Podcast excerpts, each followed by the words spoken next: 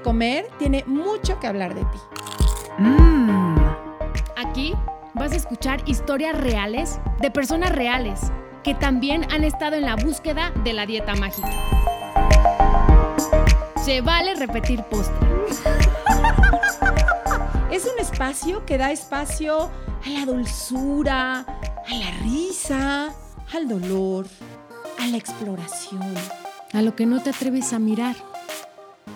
A lo que te da miedo contar. Es un espacio que te da espacio a ti. No cabe duda que cuando uno se pone a explorar algún tema, sale y sale información.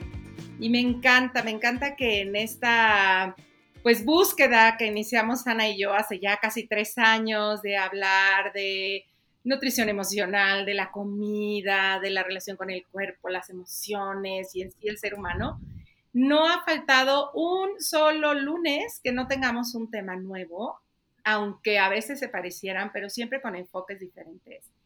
Y eso me encanta, Ana, porque sí creo que donde ponemos nuestra atención, eh, ponemos nuestra energía y la energía como que no acaba, siempre es abundante y nos da más de qué hablar.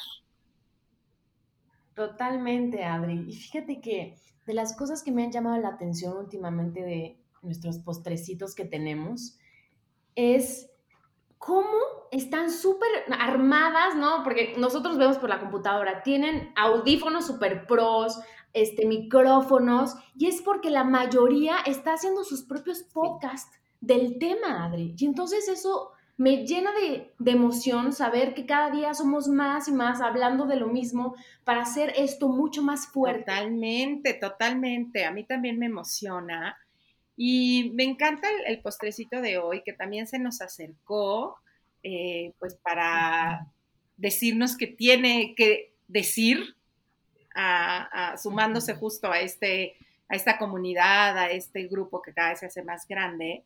Y ella es Carla Vázquez, es nutrióloga no pesocentrista. Y aparte me encantó el tema que nos propone hoy, que ya nos hablaré a ella, que es la importancia de una práctica informada en trauma en la, consulta, en la consulta de nutrición. Y yo, bueno, ya me estoy saboreando. Bienvenida, Carla. Bienvenida. Ay, muchísimas gracias. La verdad es que súper emocionada de estar aquí. Como les decía antes, es que yo soy súper fan. Yo soy de esas que descubrió el podcast y se echaban maratones los fines de semana mientras andaba haciendo el quehacer. Esa soy yo. Entonces, me emociona mucho estar aquí. Pues agradezco este que hayan recibido bien mi propuesta. Con todo gusto. Ay, muchas gracias. Y si hoy fueras un postre, ¿qué postre serías? Híjole, cuando pensé en esto, lo primero que me vino a la cabeza fueron papitas con chile y limón. Como que soy más salada, sí, me encanta el chile, eh, todo esto de chiles con dulce con picante. Mi novio, por ejemplo, es francés y él como que se le hace así de chile con dulce, o sea, y, qué raro, ajá, entonces a mí me encanta. A lo mejor mi plan B sería como glorias, pero sí, lo primero que me viene son las papitas con chile. Pues a mí que me encanta este mix de papas, pero con panditas enchilados, pero entonces con zanahorias rayadas, pero, o sea, eso que le cacahuates, muchísimo chamoy, uf, hasta se me hizo agua a la boca. Exacto, sí, sí, una delicia. Pues y que me imagino que pues parte de, esa combinación también has de ser tú, ¿no? Como con estos sabores así, em, como más eh, excitantes y como se te oye, como buscando cosas nuevas. Y me encantaría que nos platiques quién eres, cómo, cómo llegas a hoy decirnos quiero hablar de la importancia de trauma en una consulta con la nutrióloga. ¿Cuál es tu background? ¿Cómo llegas aquí? Bueno, pues yo empecé consulta en, la, en una empresa. Estaba haciendo yo retos, estos que les llaman horriblemente gordotón.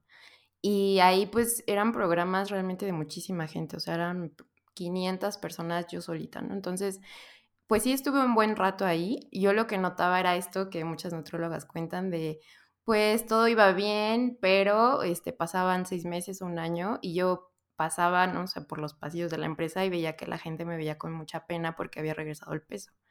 Y, realmente yo me daba cuenta que no se estaba generando salud, ¿no? Porque había cosas como, ay, los del comedor, este, dicen que solo comen ensalada y sacaban la barra de ensalada el día antes que tú vengas a pesarlos. Entonces, como que yo dije, mm, creo que esto no me está haciendo sentir cómoda, ¿no? Y lo primero que piensas es, ah, bueno, a lo mejor sí vamos por psicología de la alimentación, entonces la gente ya no va a recuperar el peso, como que es lo primero que piensas.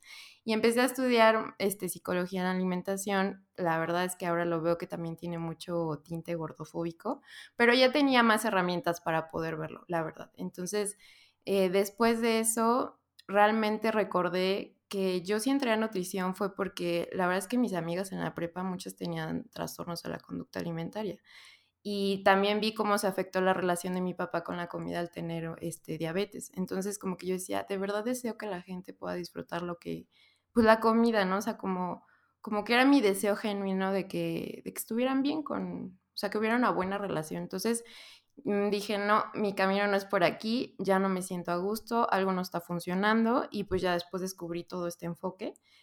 Y lo que me pasó con el enfoque fue primero sentir mucha culpa por, por el daño que generamos, ¿no? Realmente pienso que los pacientes que eran más disciplinados, ahora lo veo con ojos, con mucha más información y pienso que por ahí puede haber habido un TCA y que no lo pude diagnosticar o ver.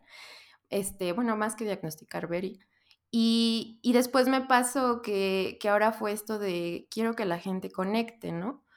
Pero cuando yo empecé a estudiar más sobre liberación corporal y sobre trauma, pues me di cuenta que también puedes generar daño forzando a la gente a, sentir. Entonces fue cuando dije, puedo también generar daño aquí si no me fijo eh, cómo está, el grado de conexión que la gente tiene, este, su historia, pero tampoco indagar tanto porque puede ser retraumatizante. Entonces como que dije, híjole, qué tema tan importante, ¿no? Entonces como que pasé por un mini segundo duelo porque ya tenía más herramientas y me dije, es un tema muy importante, sobre todo para la gente que pues nos dedicamos a esto de la conexión corporal o la alimentación consciente y, la alimentación intuitiva.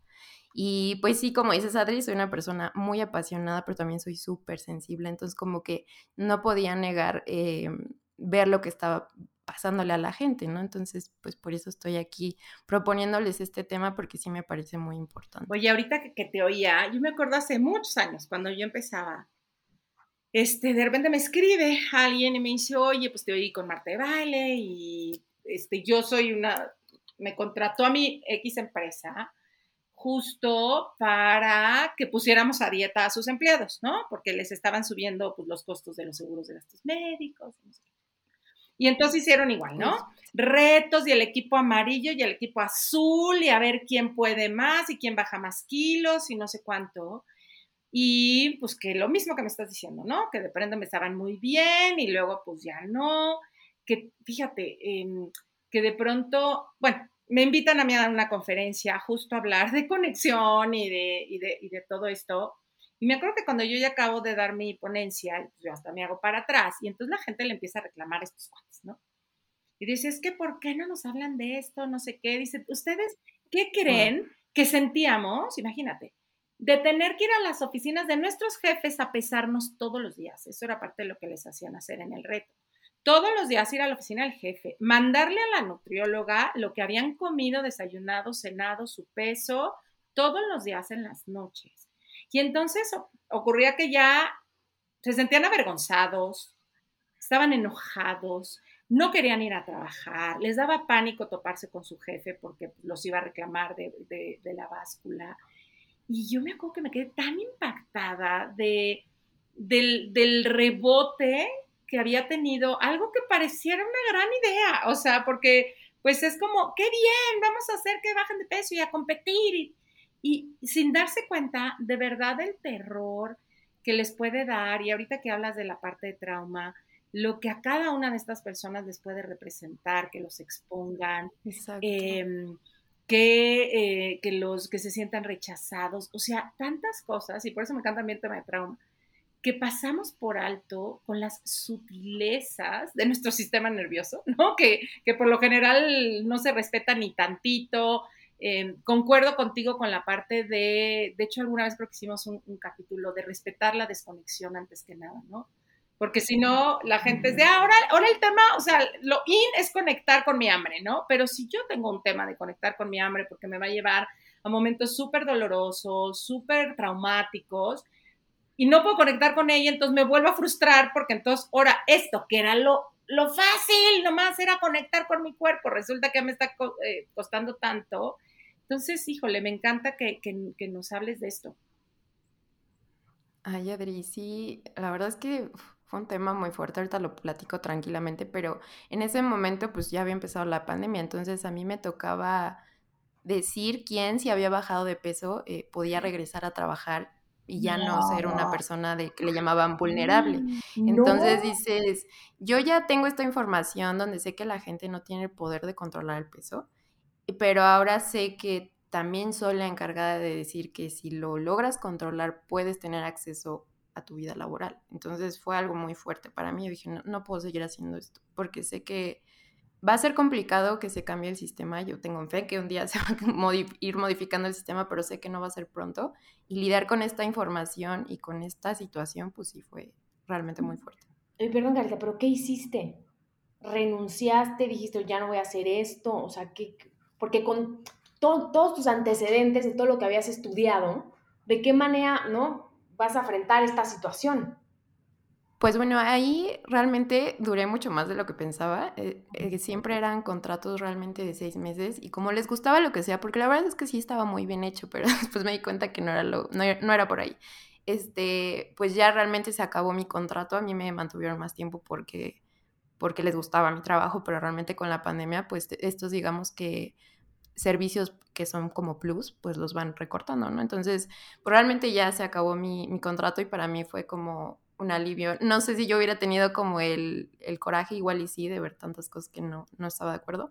Pero bueno, ya como que dije, de aquí soy para hacer lo que realmente, en lo que realmente creo, ¿no?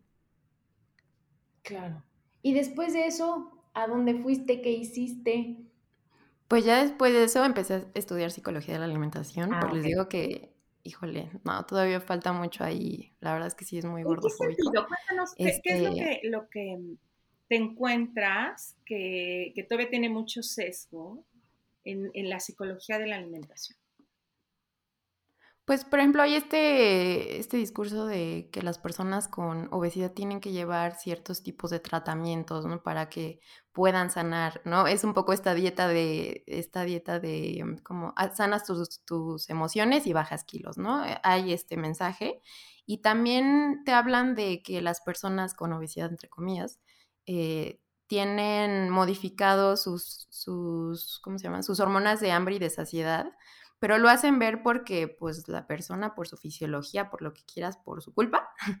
Pero realmente si te pones a estudiar las consecuencias de la dieta, te das cuenta que desregula las hormonas de hambre y saciedad. Entonces yo digo, ¿qué tanto es que el sistema está haciendo que estas personas terminen desreguladas porque todo el tiempo se les exige bajar de peso? Más que porque es una cuestión de ellos, ¿no? Como una falla de ellos. Como que por esos dos aspectos yo decía, y como que te daban una embarradita de salud en todas las tallas, pero así como que una hoja y ya. Realmente falta mucho. Yo creo que si real, o sea, tendría que ser de cajón, no peso centrista, ¿no? Porque si no volvemos a este discurso de las emociones y el peso. Oye, ¿y cómo, eh, con qué te topas cuando empiezas a estudiar eh, trauma? ¿Qué es lo que te empieza a aportar a tu práctica? ¿De qué te empiezas a dar cuenta? Lo primero que me sorprendió es que hay muchísimo, o sea, es, mucho el porcentaje que se ha estudiado más en Estados Unidos de las personas que viven con esto y que son personas que tienen mayor probabilidad de enfermedades cardiovasculares, autoinmunes, incluso cáncer. O sea, este estrés sostenido con el largo plazo, pues hace modificaciones también hormonales, ¿no? Entonces, puede ser que ahora, no sé, que ya tengo otra mirada en mi práctica, llega alguien que tiene años con una enfermedad que es este, inflamatoria, ¿no? Como, no sé, a lo mejor una candidiasis o a lo mejor hay gastritis, hay colitis. O sea, por más que yo le dé, no sé, nutrientes, pues ese cuerpo que tiene el estrés, ¿no? Todo el tiempo sostenido, que no se sabe, no, no sabe realmente cómo sentirse seguro, pues hace que irradie más sangre a las extremidades. Entonces el sistema digestivo pues no, no va a ser un sistema digestivo de calidad. Entonces, para empezar, pues son personas que tienen más probabilidad de estas enfermedades, ¿no? Entonces, ahí también digo que es muy simplista el discurso de que por el peso hay mayor probabilidad de estas enfermedades que son como tan estigmatizantes. Entonces yo digo, ¿qué tanto realmente es por trauma?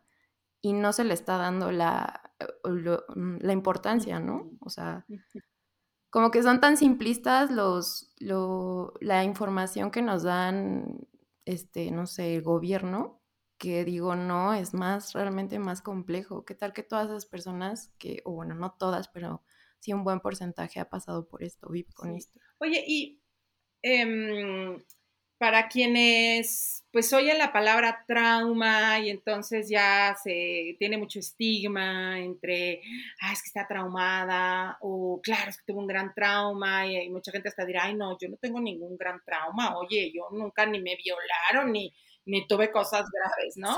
Como, que, como que está muy usada la palabra para cosas como, ah, escalofriantes o, hasta, te digo, ya de, de uso común, es que está bien traumada. Pero cuéntanos un poquito eh, a qué te refieres cuando hablas de trauma. Bueno, trauma es, eh, Gabor Mate menciona que no es en sí un evento, sino es lo que pasó, lo que pasa en tu cuerpo por esos eventos, ¿no? Entonces es el resultado de un evento o varios eventos, circunstancias que incluso pueden seguir pasando, que pues es donde tu cuerpo siente que se ve en riesgo la, tu supervivencia o tu desarrollo. Entonces, pues sí, la mayoría de gente piensa en un abuso sexual, pero también puede ser el que no me he sentido amar, o sea, no he sentido amor de manera crónica, ¿no? O no me he sentido aceptado, o sea, lo veo como esta pirámide de Maslow, donde están como las necesidades básicas, donde alguna se vio, eh, se pudo haber visto afectada, ¿no? También, por ejemplo, el sustento la seguridad económica, o sea, que de verdad alguien no haya tenido acceso a comida eh, o que no haya tenido acceso a amor, acceso a reconocimiento. Por ejemplo, la discriminación podría ser un, evento de trauma, ¿no? Y como dicen, no es algo que la mente como que suele decir, ah, no, es que esto no es muy grave, pero tu cuerpo sí lo, o sea, sí lo sintió así y se quedó ahí, o sea, ya no sabe sentirse seguro, que es lo que llamamos que es un estrés que se mantiene con el tiempo. Entonces, imagínate todo el tiempo estar alerta. Obviamente va a haber modificaciones, pues sí, fisiológicas, que no están en tu control, ¿no? O sea, no es algo que es así como, ay, bueno, ya relájate. No, no, no es así de sencillo. Y, por ejemplo, ¿como qué modificaciones podrían suceder en el cuerpo?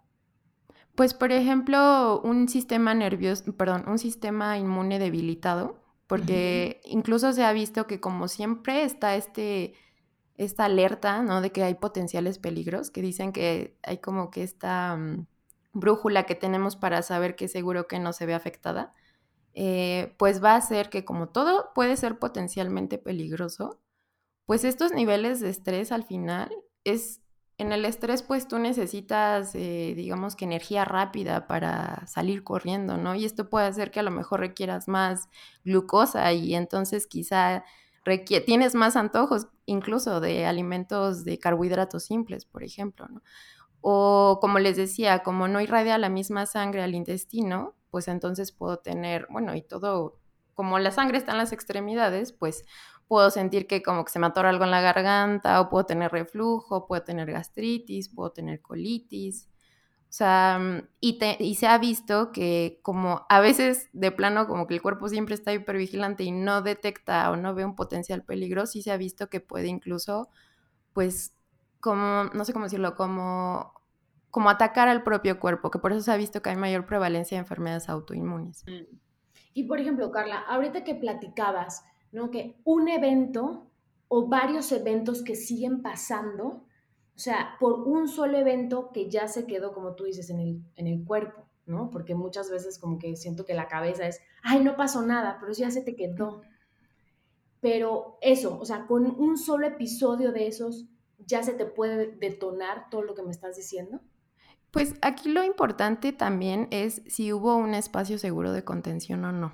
Porque si una persona, no se sufrió abuso sexual, que podría ser un evento, es que hablan como de trauma de shock o de trauma de, mm, desarrollo, son como, en uno sí puede ser un evento, en el otro son eventos continuos.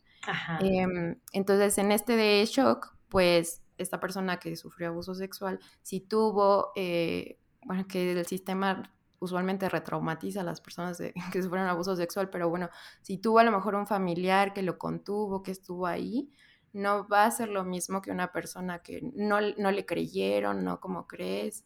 O sea, la diferencia también es, perdón, si hay un espacio de contención o no, porque nos pueden pasar eh, la misma situación a dos personas, pero si el contexto es diferente, el cuerpo se va a sentir diferente. Y también depende de en qué edad se dio el evento, porque hay edades en las que tenemos menos recursos que, que otras. Pero fíjate que, qué fuerte lo que estás diciendo, porque la mayoría de las veces, ¿no? Cuando hablamos de otro tipo de traumas más, entre comillas, ligeros, la cabeza como, ay, no pasa nada. Entonces, si yo automáticamente estoy diciendo, ay, no pasa nada, ¿cómo voy a saber que necesito contención? ¿No? ¿Cómo voy a saber que necesito este apoyo, ¿no? Este apapacho, esto... Eh, yo el hecho de decir, sí, sí sentí feo, ¿sabes qué? Sí, sí necesito la aprobación. Sí, pues que realmente sí es, creo que es complicado para la persona eh, realmente saber qué está pasando esto. O sea, se vuelve tu vida, o sea, así es la vida, ¿no? Como que no, no hay otras formas de, de, vivirlo. Entonces, creo que también por eso ahí es muy importante que como profesionales el, conocernos también, ¿no? El ir a terapia y conocernos, decir, a mí sí me duele esto, ¿no sabes qué, Adri? A mí sí me duele que me hables así, ¿no? Pero sabes, ¿sabes qué? Que luego pasa que estas personas pueden estar yendo a terapia hablada y como que decir, mm, como que, o sea, sí ya lo entiendo, pero todavía no me siento bien. Y para mí, pues sí es importante saber esto porque usualmente, pues en mis pacientes, yo como que sí indago un poquito más en cuando les recomiendo ir a terapia, o sea, como que sí les hago esta pregunta y, y, cuando hay esta sensación, le digo, ¿por qué no pruebas con otro tipo de terapias que sean como más somáticas? Entonces, que vayan más como de abajo para arriba, ¿no? Del cuerpo a la mente y no de la mente al cuerpo. Fíjate que, digo, yo practico mucho, ¿no? la parte somática justo en, terapias. Y, y, es increíble, o sea, cómo eh, sin darnos cuenta, esta, cómo se recrean si la defensa, por ejemplo, ¿no? Y sí, hay, hay, veces que la defensa es subir de peso, o sea, porque la defensa es como guardar toda la energía, eh, no ponerla afuera, porque en algún momento ponerla afuera fue peligroso, porque se activa mucho más el parasimpático y mejor, ¿no? Eh, deja la, la energía no habilitada. Y pues nos está, o sea, en este tienes que eh, ser diferente, que muchas veces justo eso fue lo que genera el trauma, ¿no? El, el no, justo el no sentirme a salvo, en, ser rechazada, en que de verdad no se respetara mi energía, mi ser, mi decisión, mi no, eh, mi quiero, mi no quiero. Y entonces una forma de defenderla es, entonces toda mi energía se va a quedar contenida aquí, ¿no? Y entonces ahora, pues seguimos con este mismo discurso y entonces yo misma me la paso poniéndome a dieta y atacándome, diciéndome que no soy suficiente, la defensa va a seguir activándose. O sea, es como yo misma me vuelvo el atacante y mi cuerpo va a reaccionar igual. Y, no estoy diciendo que entonces si lo arreglamos voy a bajar de peso, o sí, la verdad el cuerpo es tan sabio. A mí luego cuando me dicen, ¿qué me garantizas? Digo, ¿cómo te le voy a garantizar algo que no tengo la menor idea? O sea, el cuerpo es demasiado sabio como para que le digamos, hombre, haciendo esto le va a pasar esto y esto. O sea, el cuerpo es demasiado sabio para saber qué va a hacer, ¿no? Y por eso yo muchas veces les digo, es que mi tema no es que bajes o, subas de peso, es que vuelvas a encontrar que tu cuerpo es un espacio seguro en donde estar y que es muy somático de pronto, es siente tus pies, encuentra un lugar seguro en tu cuerpo, cómo puedes un lugar, si tu latido del corazón ahorita no es seguro, ese no es un lugar seguro, pero entonces quizás sea eh, tomarte las manos, quizás sea la respiración, pero a lo mejor a veces la respiración no es un lugar seguro. Yo, y creo que se los he mencionado aquí, algo que me impresionó mucho de la sutileza de nuestra energía y cómo la va que ni la pelamos. Un día, justo Viviana, que nos ha venido a hablar de trauma, nos estaba dando eh, como una, como, como, cómo acercarnos al paciente para que no fuera invasivo, qué tipo de toque y demás. Mm. Y entonces me, le digo, ah, yo quiero probar Viviana. Y entonces me que me dice, oye Adri, ¿quieres que me acerque a ti de tu lado derecho o izquierdo, no? Y yo pues le dije, ay, pues el día que, que quieras. Me dijo, no, a ver, haz, como más contacto. Y de verdad que nada más de pensar en mi lado izquierdo, pero brinqué. Le dije, no, no, no, creo que ahí no, ¿no? Y entonces le dije, no, del otro. Y, me dijo, bueno, me cruzo por, por, por el frente, por atrás. Y yo igual, ay, vivimos donde quieras. Me dijo, no, vuelve a escuchar a tu energía. Nomás de pensar que se podía pasar por enfrente otra vez, ¿no? Mi corazón así se aceleró, se me sumió el estómago, se me cerró la garganta, o sea, increíble las señales que empieza el cuerpo. Y entonces ya se pasó por atrás, me dijo, te voy a poner la mano, y yo al principio dije, ay, qué rico, no es cierto. Empecé a sentir un terror de que me tocara, ¿no? Y entonces, digo, al final acabo diciendo, creo que voy a practicarlo con alguien, ¿no? Este, estaba demasiado hiperactivada. Y no sé en cómo lloré, como de, de ver con Mm. la sutileza que, que, que, que, que percibe nuestro sistema y lo poco eh, atendida que ha sido, ¿no? O sea, en, digo, ya déjate un abuso, pero ¿cuántos, o sea, cuántas veces alguien se acerca a preguntarte, está bien que me acerque, ¿no? Está bien eh, que me siente junto a ti, está bien mi abrazo, porque luego damos por hecho que el abrazo se siente a toda madre, y no es cierto. Hay veces que no se siente a toda madre, que estamos tensos, que... Y todas estas cosas que tienen que ver con la memoria del cuerpo, bueno, a mí me enloquecen de felicidad. O sea, me, me apasionan, me encanta que lo estemos hablando porque es un tema que a mí me enloquece y que me encantaría que nos digas tú, en tu práctica, llega un paciente y ¿qué, qué haces? ¿Cómo, ¿Cómo pones en servicio toda esta información? Pues como indago mucho, bueno, no mucho, de hecho como que voy así muy sutilmente en, primero el historial de, de dietas, porque el historial de dietas puede ser también un evento de trauma en sí mismo. Entonces como, primero así como ir viendo su historial, pero creo que lo más importante que hago, el paso uno es eh, generar un espacio seguro, porque si para ti todo el tiempo es estar como con esta alerta, ¿no? Y luego aquí llego, llegas y no te creo y te eh, juzgo tu cuerpo y te culpabilizo y pues otra vez voy a reactivar más esto, ¿no? Entonces como creo que sí, lo primero que hago es, y siempre les, les recuerdo, "Mm, tú no hiciste nada malo, o como no tienes un error, sabes, no eres un error, como ir generando ese espacio seguro y después ir como indagando muy poco a poco y sutilmente y hasta donde se siente bien, pues un poco de tu historia. Y luego ya más en la, pla- en la plática pues me van saliendo cositas, ¿no? A lo mejor si es una persona que suele procrastinar, este, si es una persona que tiene la etiqueta que no se apega a los tratamientos, si es una persona que a lo mejor intentó hacer mindfulness y se queda dormida, o sea, como que esa, ya hay como cositas que te van diciendo, puede que esto ocurra. Y entonces, pues, dime qué se siente bien para ti, ¿no? O sea, eso que, que quieres, más bien, ¿qué, ¿cuántas herramientas tienes ahorita? Porque si yo te quito la dieta, que puede ser un sinónimo de seguridad, eh, sin herramientas, o sea, yo lo veo como cuando intentas aprender a nadar, pero sin agarrarte de la, de la, de la barrita, ¿no? Y ya te echan luego, luego en medio. Así lo veo a veces también quitar la dieta. Entonces, como que ir viendo qué tantos recursos tiene la persona. También influye mucho el ambiente que tienen, porque de verdad noto enormemente cuando la familia los apoya en este proceso de comenzar a conectar el cuerpo, comenzar a dejar las dietas, aceptar su cuerpo. Cuando la familia la apoya es súper diferente a cuando la familia sigue ahí, realmente todavía, pues sí, a- al final es un acoso, ¿no? Un bullying, ¿no? Este, entonces también fijarme, ¿no? Qué tanto la persona tiene un contexto seguro, ¿no? Y después pues ir empezando con lo que se sienta bien. A veces es bueno, no vamos a empezar por este alimento que te causa tanto conflicto, vamos a empezar con otro y cuando lo comas pon música, o sea, como que así- si te gusta la música, como que ir empezando por cosas que se sientan bien. Y qué importante es esto. Y, ay, me encanta que lo digas. Porque en esta cosa que de pronto se va a las radicalidades y entonces, ¡ya! Es, suelta las dietas. Y yo también les digo, espérate, si esa es tu forma de contenerte ahorita y lo que decir, y es lo que te ha dado seguridad, este, una guía, un- una, una, eh, estructura.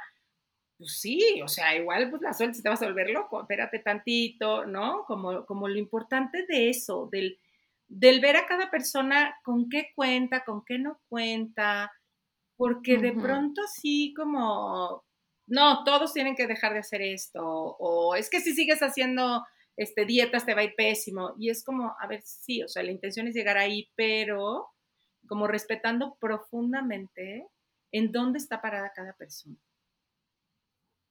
Sí, como para el trauma al final es algo brusco, rápido, ¿no? Es algo fuerte, es como que hacer lo mismo, pues no, no creo que sea el camino adecuado. Y es que además, eh, o sea, se ha visto que las personas con trauma tienen más iluminada la parte del cerebro que está conectada con las eh, funciones motoras, ¿no? Porque está en este estado de huir. Y no tanto con el lóbulo frontal, que es el que raciona, el que dice, ok, control de impulsos, el que...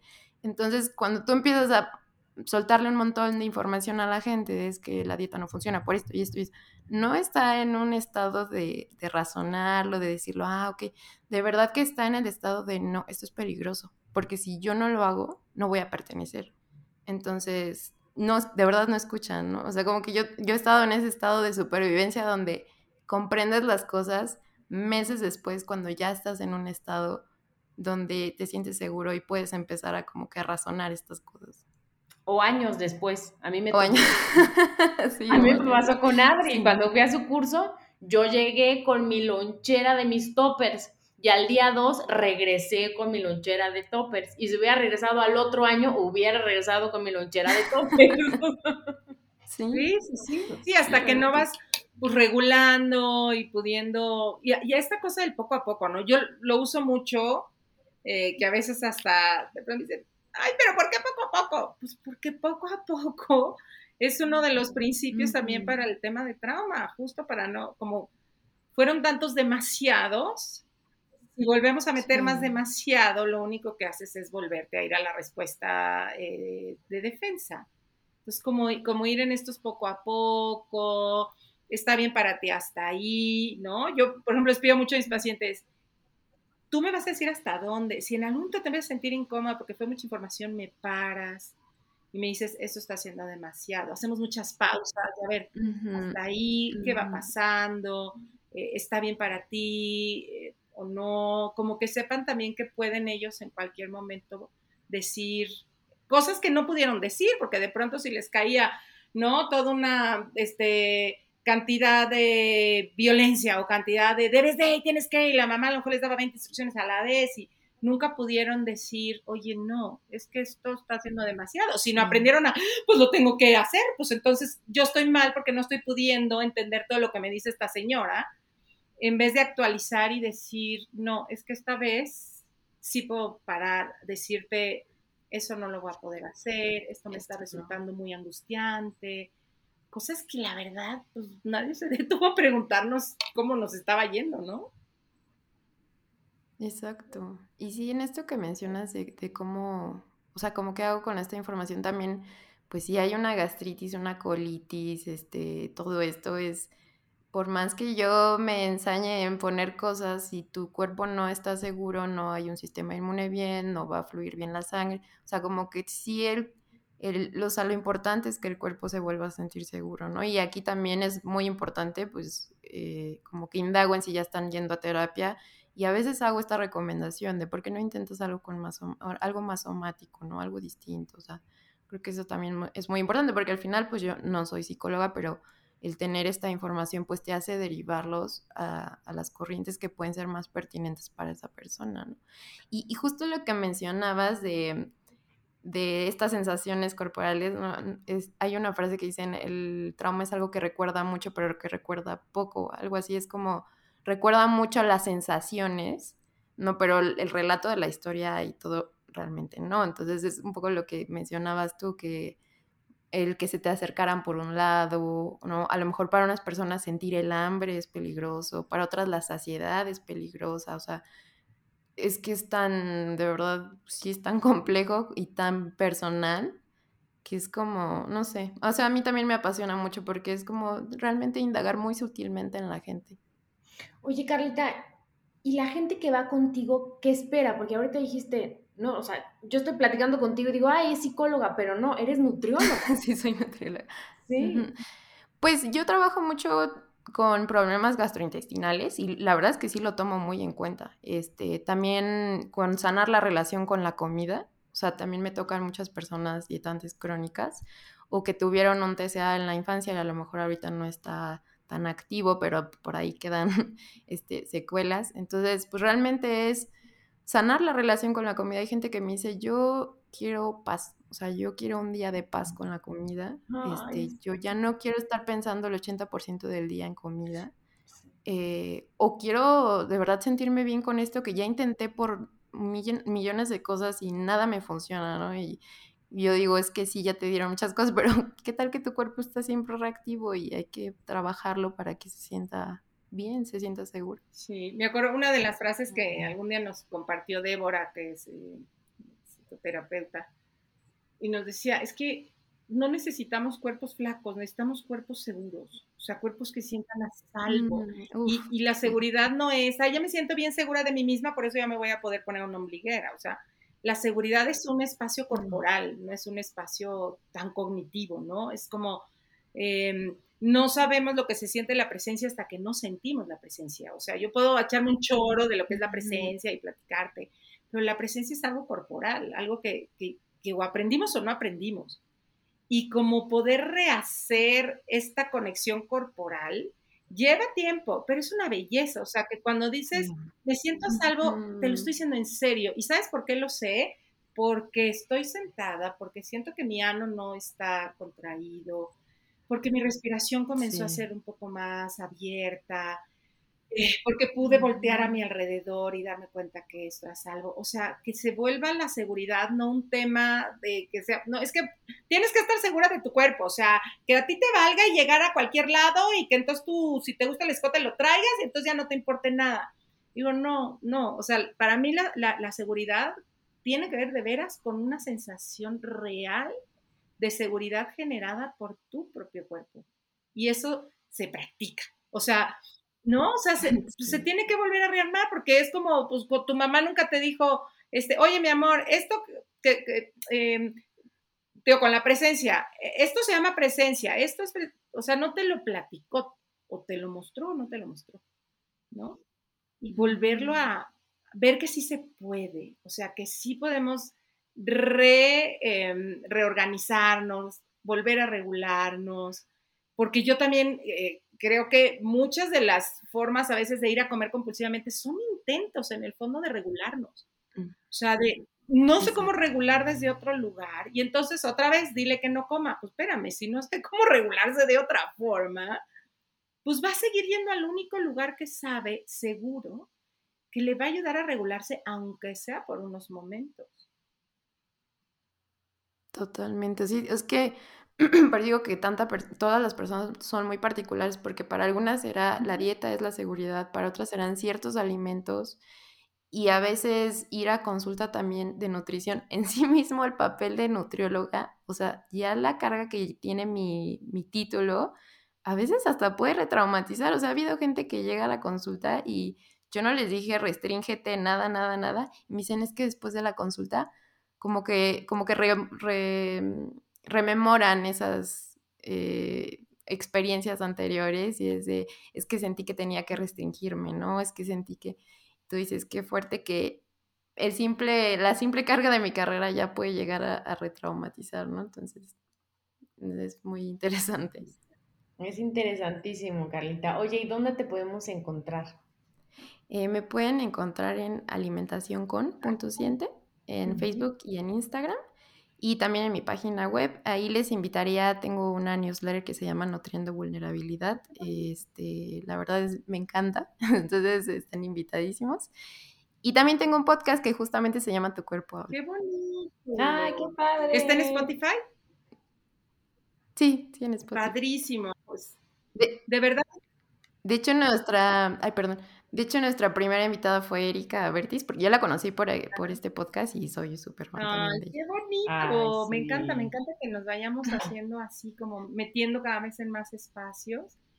Y pues gracias, de verdad me encanta esto que nos trajiste. Gracias por pues, poner en tu práctica algo tan humano, este, tan conciliador, tan, pues sí, me encantó cuando dijiste nutriendo vulnerabilidad ay, me encantó, o sea, ¿no? Como que nada más de oírlo. Muchas, muchas gracias, Carla, de verdad.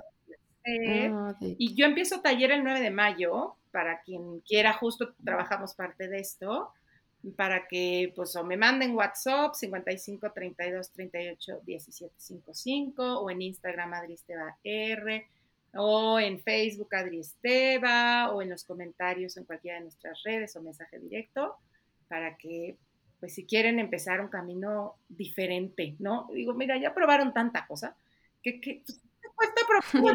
Que algo O sea, distinto. ¿no? O sea, si ya no se van a arrepentir, este, maltratándote, este, rechazándote, luchando contigo, pues ya llevas varios años y no te ha funcionado. Pues quizá con un poquito más de, de, de amor, de conciencia, de vulnerabilidad, de, de respeto, te puedo, te puedo asegurar que sí, sí pasa diferente. Sí, Adri, y la verdad es, una, es, es un acto de amor propio Sí. padrísimo. Que no- yo, yo les puedo decir que no se van a Ay, arrepentir. qué bonito. Pues gracias. Pues muchas gracias, Carla. Fue un gusto Exacto. tenerte. No, a ustedes. Un abrazo. Gracias, muchas gracias. Gracias, Gracias, Adri. Ana. Si te gustó el podcast, pasa la voz. Y no olvides suscribirte.